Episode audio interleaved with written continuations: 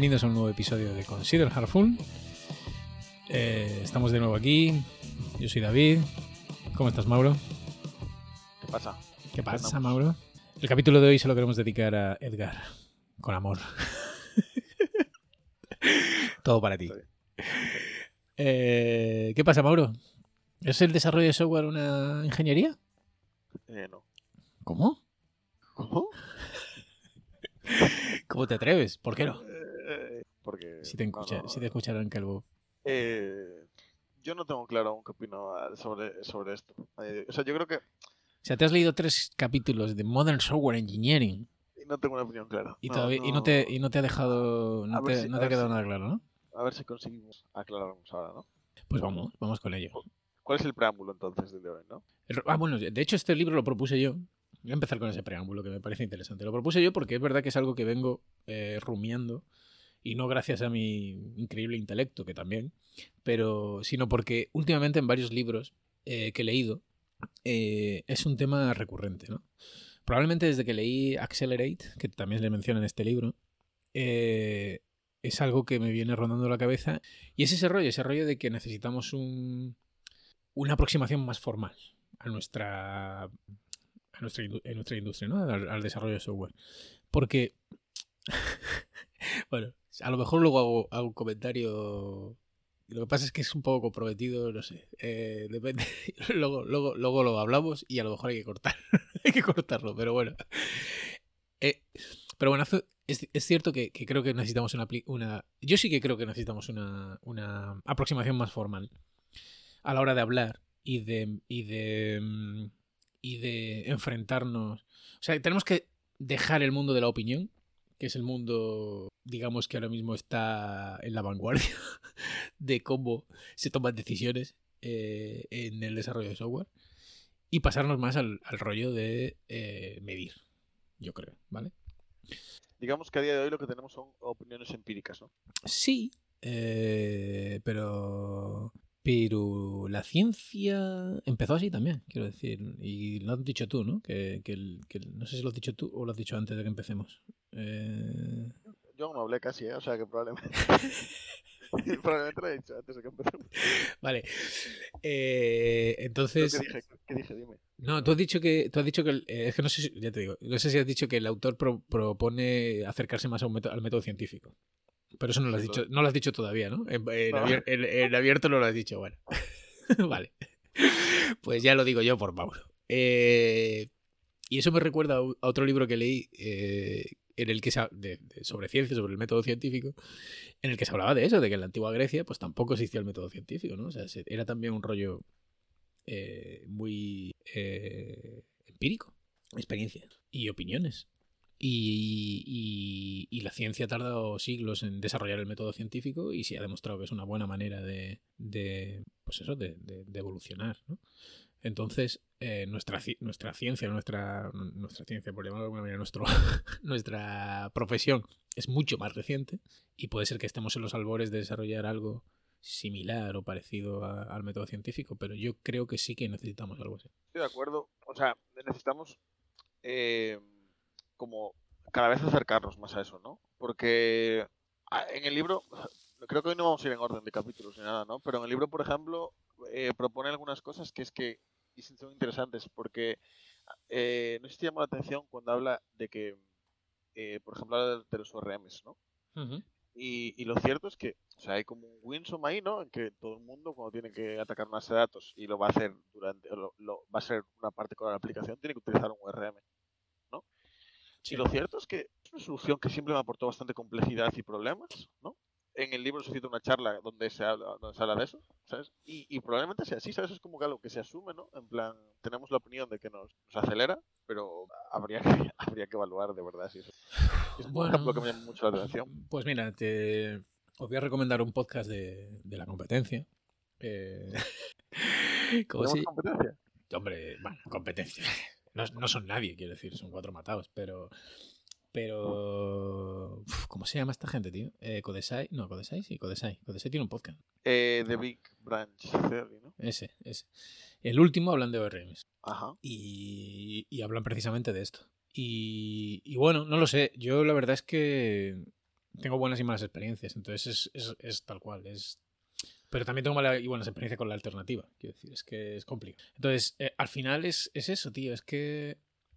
Y no solo es eso, es que a veces es complicado explicar por qué, y aquí es donde yo creo que, donde yo personalmente creo que es algo que tengo un déficit y que necesito.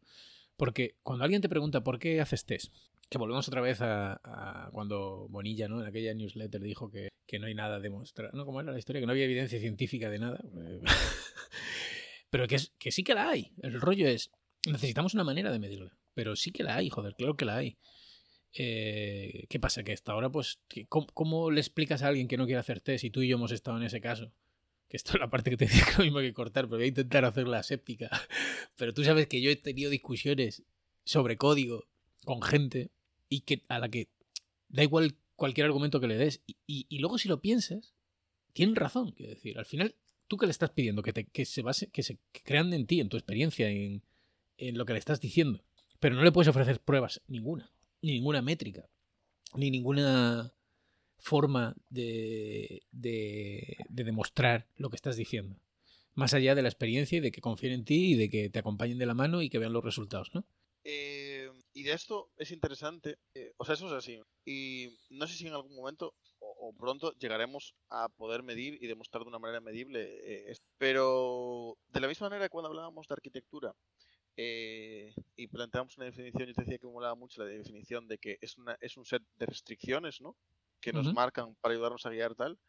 Me mola mucho cómo plantea el método científico desde el punto de vista de que hay dos tipos de aprendizaje, ¿no?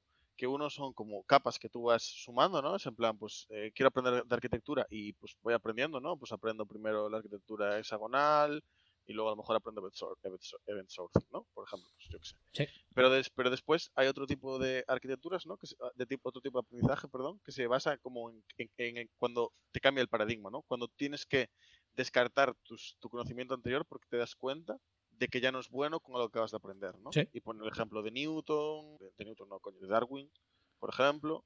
Em, sí, hombre, antes de Newton me parece muy las manzanas iban para arriba. me parece muy interesante, tío, porque yo creo que es el eh, principalmente donde tenemos los problemas, ¿no? no, es, o sea, cuando todos estamos de, acuerdo en, algo y, construimos sobre eso, el aprendizaje está bien, pero cuando chocan nuestras opiniones, porque, por así decirlo, estamos intentando ponernos de acuerdo en algo en la que la otra persona va a tener que descartar sus ideas, ¿no? Ahí es donde tenemos problemas. Pero y... ese, es un punto muy, muy interesante. Perdona, termina que te, te interrumpió. No, no, no sé, no sabía muy cómo. Gracias por cortarme. nada, de nada. No, y yo, yo, lo que quería decir es que, pero no solo eso, ¿no tienes la impresión de que a veces vamos un poco a salto de mata, tío? Vamos a salto de la nueva cosa brillante que... Por eso también, porque, porque porque tenemos unos referentes y creemos a esos referentes. Entonces, eh, de repente eh, lees 20 artículos, pues no sé, un poco lo que ha pasado con los microservicios, ¿no? O sea, son cosas que se han impuesto un poco sin saber muy bien. o sea, porque a Netflix le funcionaron los microservicios, pero vale, pero no sé, o sea, no, no, no te has parado a entender qué es lo que hay por detrás y, y, y cómo ¿sabes? Y, cómo saber si eso aplica o no aplica y, si de verdad en tu contexto implica una mejora o no implica una mejora de, la forma en la que estás trabajando y de, y de pues quitar, pues eso, mejorar eh, la mantenibilidad del software, eh, los, los, defectos, eh, la velocidad de entrega, lo que sea. O sea, no, no medimos nada, tienes un problema y de repente alguien te ofrece una solución alguien en el quien confías y, también tampoco tienes una forma de contrastar si eso que te está diciendo es verdad o no. Más allá que eso, que hay que probarlo. Hay que probarlo. Correcto, es que muchas veces lo que tenemos que hacer es probar. Eh, probar y, y, Ya, pero probar en... No siempre es, repetible. o sea, es que tú lo que estás diciendo es que em, muchas veces cuando probamos ni siquiera aplicamos el... el joder, ni siquiera estamos aplicando el método científico desde el punto de vista de cuestionarnos lo que estamos probando. Efectivamente. estamos cuestionando el sistema. Vale que, porque vale que, o sea, una vez nos lo cuestionamos, después podemos entrar en el debate de que estaría guay ya cuestionárnoslo, no en base a opiniones, sino en base a poder medir de verdad. Pero es que a veces ya ni siquiera nos lo cuestionamos, ¿no? Que eso ya es una parte del método científico. Claro, eso, es eh, eso, eso sí. Es un, es un... Tenemos esa, esa historia, sí, sí, me sigue. Mauro se ha levantado porque va a dar la luz, claro, está. Uf, mucha luz es esa, ¿eh? Mucha luz. Mucha luz para tan, poco podcast. eh, vas a cortar. Ahora ya no sé lo que estaba diciendo. Bueno. Nadie, se debería haber enterado de esto. En cualquier caso, nah, tú sabes que nosotros no tenemos, no tenemos secretos para nuestra audiencia. Eh, en cualquier caso, eh, yo creo que hay un. Independientemente de si crees que la. O sea, a ver, reduciendo la explicación de qué es una ingeniería a lo que a la definición que él ofrece, evidentemente Mm, el desarrollo de software puede ser una ingeniería, claro que sí. no hay nada que haga que no sea una ingeniería. Ahora, es una ingeniería diferente de otras ingenierías, eso sí. Y, esa parte yo creo que es interesante, ¿no? Cuando él habla de, de, que no es una ingeniería de producción, sino que es una ingeniería de diseño. Entonces, eh, eso me, parece, me parece interesante y, todas las cosas que comenta en ese, a ese respecto, ¿no? De, bueno, de que nuestros costes de producción son muy bajos y que nosotros podemos... Eh, pues eso, es mm, hacer algo y testearlo y, probarlo eh, a un coste bajísimo y tal, ¿no? Como eso cambia, eh, pues eso, como eso cambia todo nuestro modelo eh, ingenieril si de verdad existiera. y yo ahí estoy de acuerdo, ¿vale? Estoy bastante de acuerdo, o sea, no, no, creo que ahí se pueda poner ningún pero. Y por eso tampoco, no sé si quieres parar de todo ahí algo, pero yo creo que la parte más importante es efectivamente la parte de cuestionarte las cosas, ¿no? Es, eh, y tener forma de medirlas, que yo creo que son las dos partes muy importantes que no actualmente cuesta. Sobre todo, o sea, sí. Em, sobre todo, la que no tenemos es la de medirnos, porque ahí estamos. La que podemos intentar hacer mejor es la de preguntarnos, ¿no? Y sobre todo, eh, una, preguntarnos, cuestionarnos, y dos, que eh, no nos cueste deshacernos de nuestras ideas del pasado, ¿no? En plan, que seamos como... Yo seguro que esto tiene, una expresión, pero a todos nos pasa, ¿no? En plan, llevamos eh, nuestra mochila de conocimiento, ¿no? Nos, nos cuesta desprendernos de ella, ¿no? Pero es que parece que, no hay, parece que no hay término medio. O, o nos creemos todo, o, o, o, somos totalmente contrarios a todo, cualquier cosa, o sea, refractarios a cualquier cosa que nos llega. Es... No, no, no. Sí, cuando, es como que cuanto, eh, cuanto más sabemos, más... Eh, bueno, a ver, es, es, en cierto modo lógico, ¿no? Cuanto más sabemos, más opinionated somos, entonces cuanto más opinionated, eh, más difícil es... Bueno, no sé, yo, yo casi diría que es al revés, pero... O sea, yo cuanto más sé, más sé que no sé, y entonces más abierto estoy a nuevas cosas. Bueno, bueno, bueno, eso, es, eso sobre el papel nos gustaría ser a todos así, pero... ¿Tú crees? Yo creo que sí. O sea, a ver, abre tu corazón, abre tu corazón. ¿Tú qué, tú, qué, ¿tú qué crees?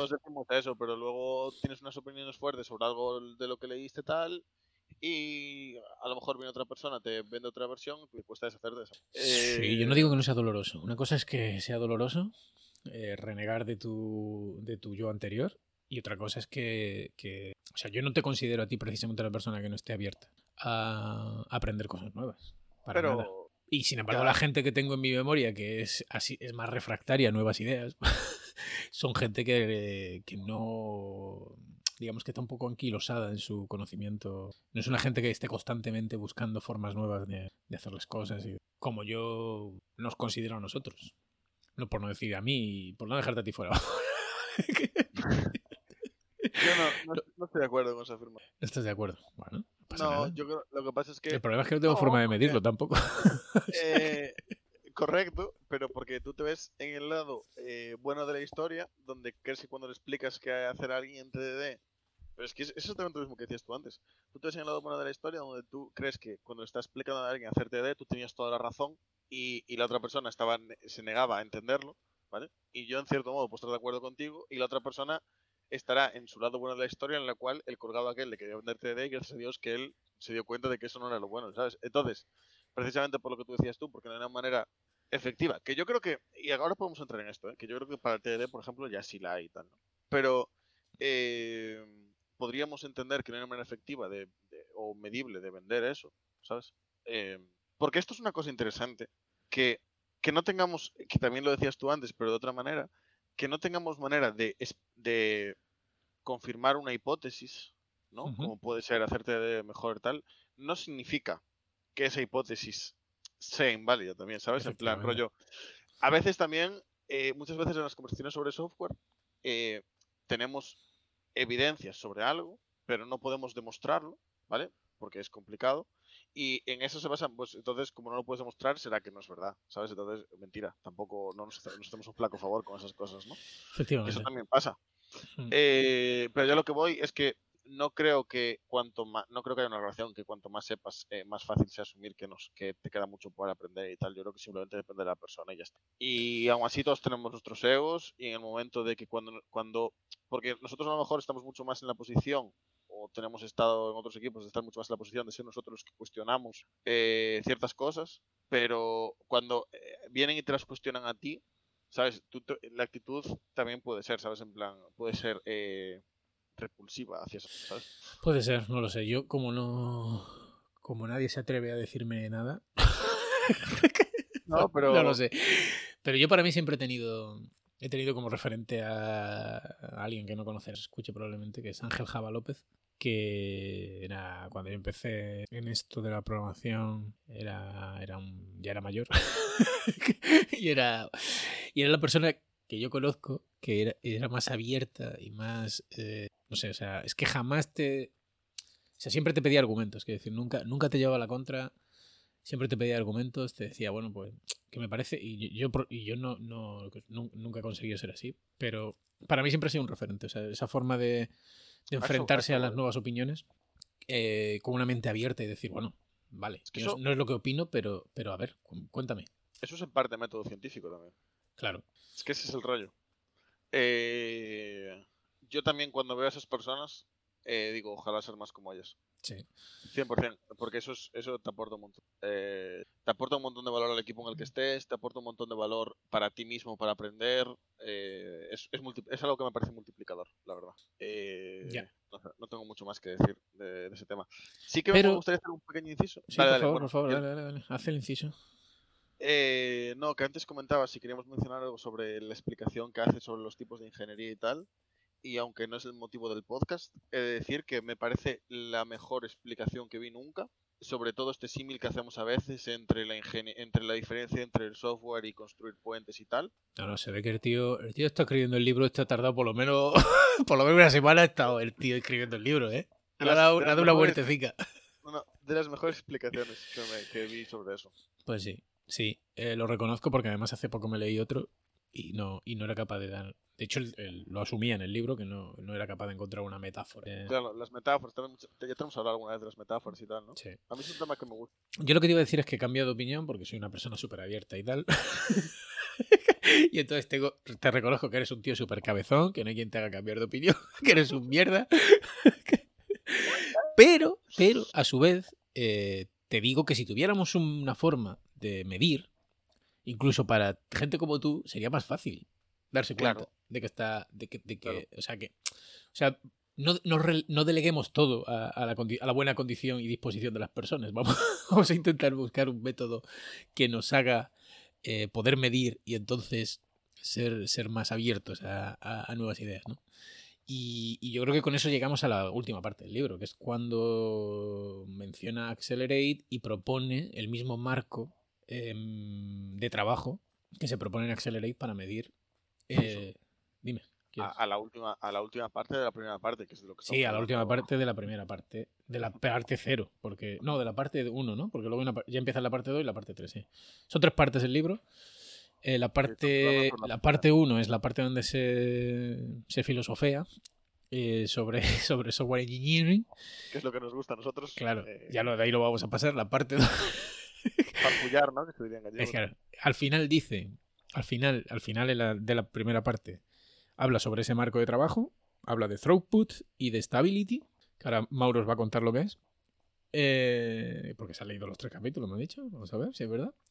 Eh, la parte 2 está de- dedicada a throughput, si no me equivoco, y la parte 3 está dedicada a stability o al revés. Puede ser cualquiera de las dos. Eh, y todo y todos esos eh, todas esas características del software que él asocia a estas dos métricas, ¿vale? Entonces, eh, Mauro, todo tuyo, el podcast es tuyo, lleva las riendas. Stability y throughput, por favor, defínenos esas dos métricas. Eh, bueno, la estabilidad es una métrica que, que mete el número de el, tanto el número de defectos como la constancia en cuanto a salir a producción y tal. ¿no? Ahí habla de libre y tal. No Ujú. me equivoco. ¿Sí? Está bien, está bien. Va bien, Y va el bien. throughput habla, habla de la frecuencia. En plan, de la frecuencia, pero o sea, en la estabilidad se habla de que la frecuencia sea constante y en el, y en el throughput habla de cuán frecuencia. Sí, de velocidad. Sí, aunque es que es curioso porque eh, él habla, o sea, yo no, no me leí Accelerate, la verdad, tú sí, ¿no? Sí, sí. Entonces yo no estoy tan, no estoy tan familiarizado. De hecho, joder, creo que me lo voy a empezar porque en este libro pues, como que parece que... Eh, pero no entiendo por qué él habla, y yo lo entiendo así, como de que la velocidad una buena medida, pero sí que en el throughput como que la mete un poco y tal. No, entiendo, no sé muy bien dónde vamos a parar con esto, la verdad, ya no tengo una opinión, es aclarar algo. Pues no recuerdo ahora lo que dices. Puede ser que, a ver, si tomé alguna nota sobre eso, porque no recuerdo exactamente a qué te refieres. O sea, él, él empieza, Eh, él, él- él empieza el capítulo diciendo que, eh, que hay eh, métricas que, que son las que solemos tomar que no sirven para nada, que son las de velocidad, ¿no? Y tal. Y en cambio, eh, el throughput a mí me suena un poco a eso, entonces es que igual aún no estoy entendiendo muy bien para qué sirve el throughput y tal, ya digo, no me accelerate. Bueno, porque throughput. eh, vale, throughput no habla de velocidad. Throughput habla de lead time. Y, Vale, y- es verdad. y el lead time no habla de velocidad, habla de lo eficiente que eres en tu proceso de desarrollo de software. Es cuánto tiempo tardas eh, en pasar por toda la cadena de valor. Entonces no estamos hablando de lo rápido que estás eh, entregando, que al final sí, porque el lead time. es que claro, es un poco confuso porque. Es que, es que yo, aún a día de hoy, es una cosa que no tengo una opinión clara. A ver dónde nos lleva el libro y a ver dónde nos lleva. O sea. Sí, también digo, habla de frecuencia de entrega. eh, Sí, a ver, no me quedé. Hmm. Sí. Sí, no, al final throughput es, es habla de velocidad. O sea, sí. No sé exactamente entonces dónde, dónde dices tú que. eh, pero. Pero bueno.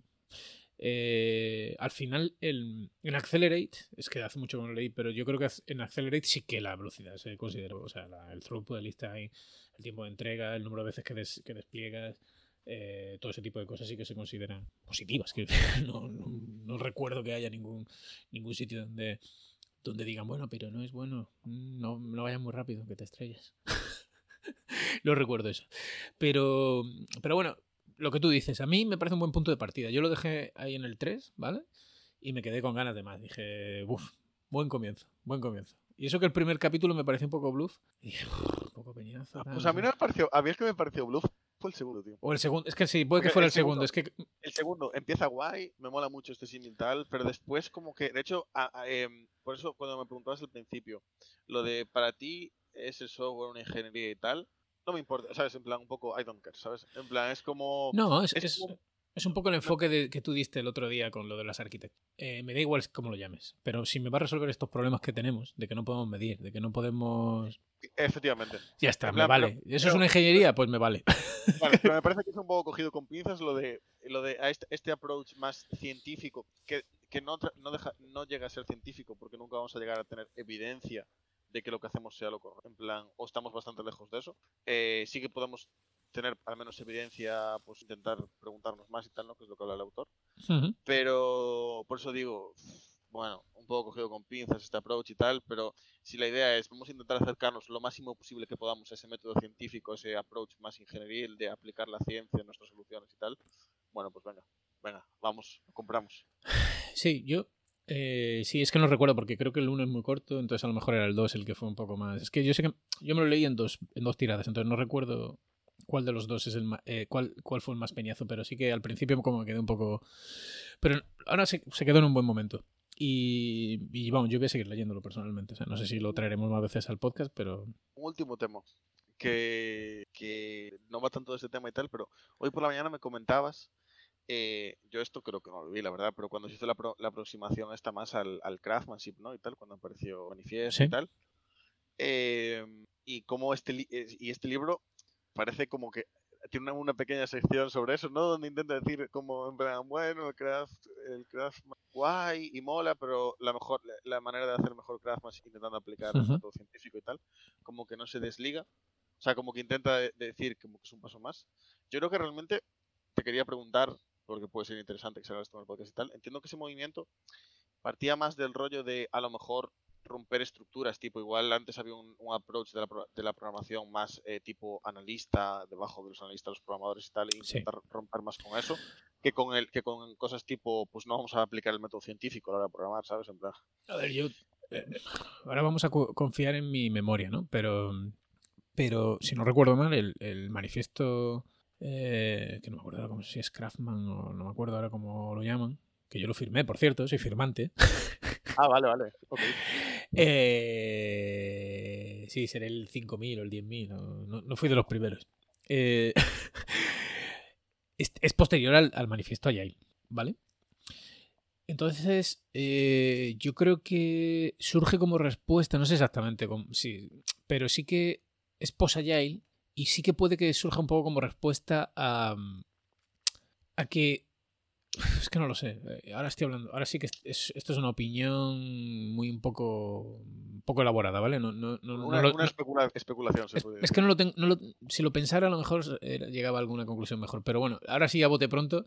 No sé si tiene que ver con que Scrum y estos movimientos Agile se centraron mucho en el proceso, en la gestión, y se olvidaron un poco de las prácticas. Entiendo. Y, entonces el movimiento Software Craftsmanship creo que venía más a recuperar eh, ese rollo de, eh, bueno, es- eres un aprendiz, tienes que eh, aprender todo el tiempo, eh, las prácticas ágiles, ¿no? Un poco a, a- a darle más importancia a esa parte. Y a dejar un poco esa visión de, de efectivamente, de...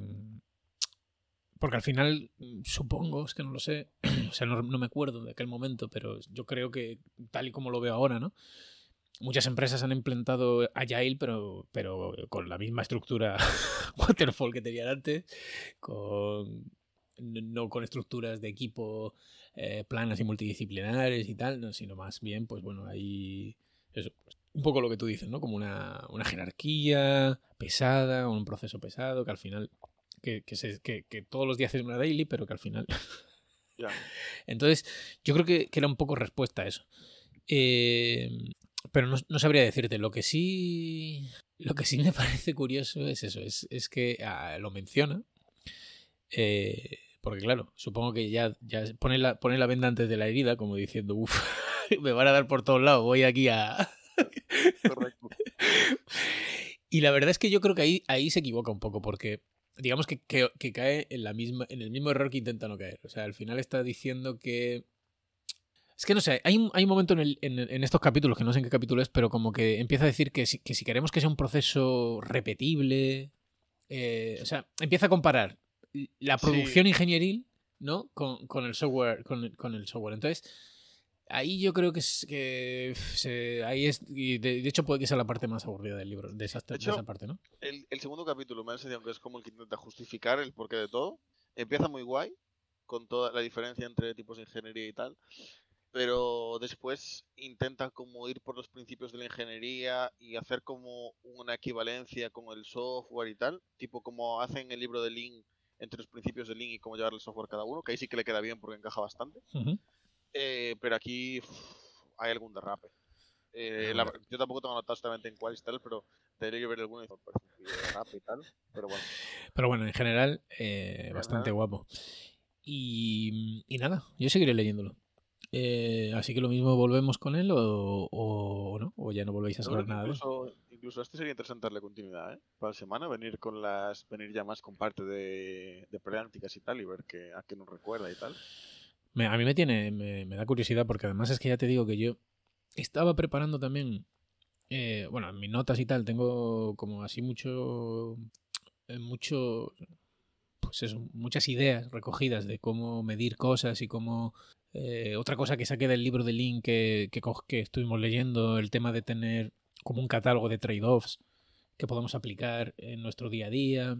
Entonces, me eso me parecía interesante, ¿no? Y una forma de argumentar y de. y de. y de. em, y de medir eh, por qué algo es mejor que otra cosa y toda la pesca, ¿no? Entonces, tengo ahí como muchas ideas y tal. Y claro, ahora parece que este tío ya también me va a dar, ya me va a decir, pues mira, coge tus ideas, te las metes en el culo y esto es lo bueno, ¿no? Pues bueno, vamos a verlo. Entonces sí que tengo, tengo mucha inquietud por seguir leyéndolo y no me parece mal. Si quieres la semana que viene, eh, depende de lo que leamos y tal, lo hablamos y, y- y podemos volver con el, Venga. con el capítulo eh, que sea, que no sé, el que nos dé tiempo a leer. Pues venga, creo que ya estamos, ¿no? Pues, eh, pues, pues sí, yo creo que este es un buen, un buen cierre para un capítulo pf, que ha quedado de lo más florido y ingenieril. Bueno, lo dicho, tenemos un, un- un canal de Telegram eh, en el que publicamos los capítulos ah, nada, más, nada más salir de la cocina y algunos enlaces a los, al contenido que estamos, del que hablamos. Y, bueno, y nada, y, si, y está, está abierto a comentarios y, a ideas y a lo que queráis. Así que nada. Eh, nada, nos vemos en Telegram y si no, nos vemos la semana que viene. Hasta luego. Chao, chao.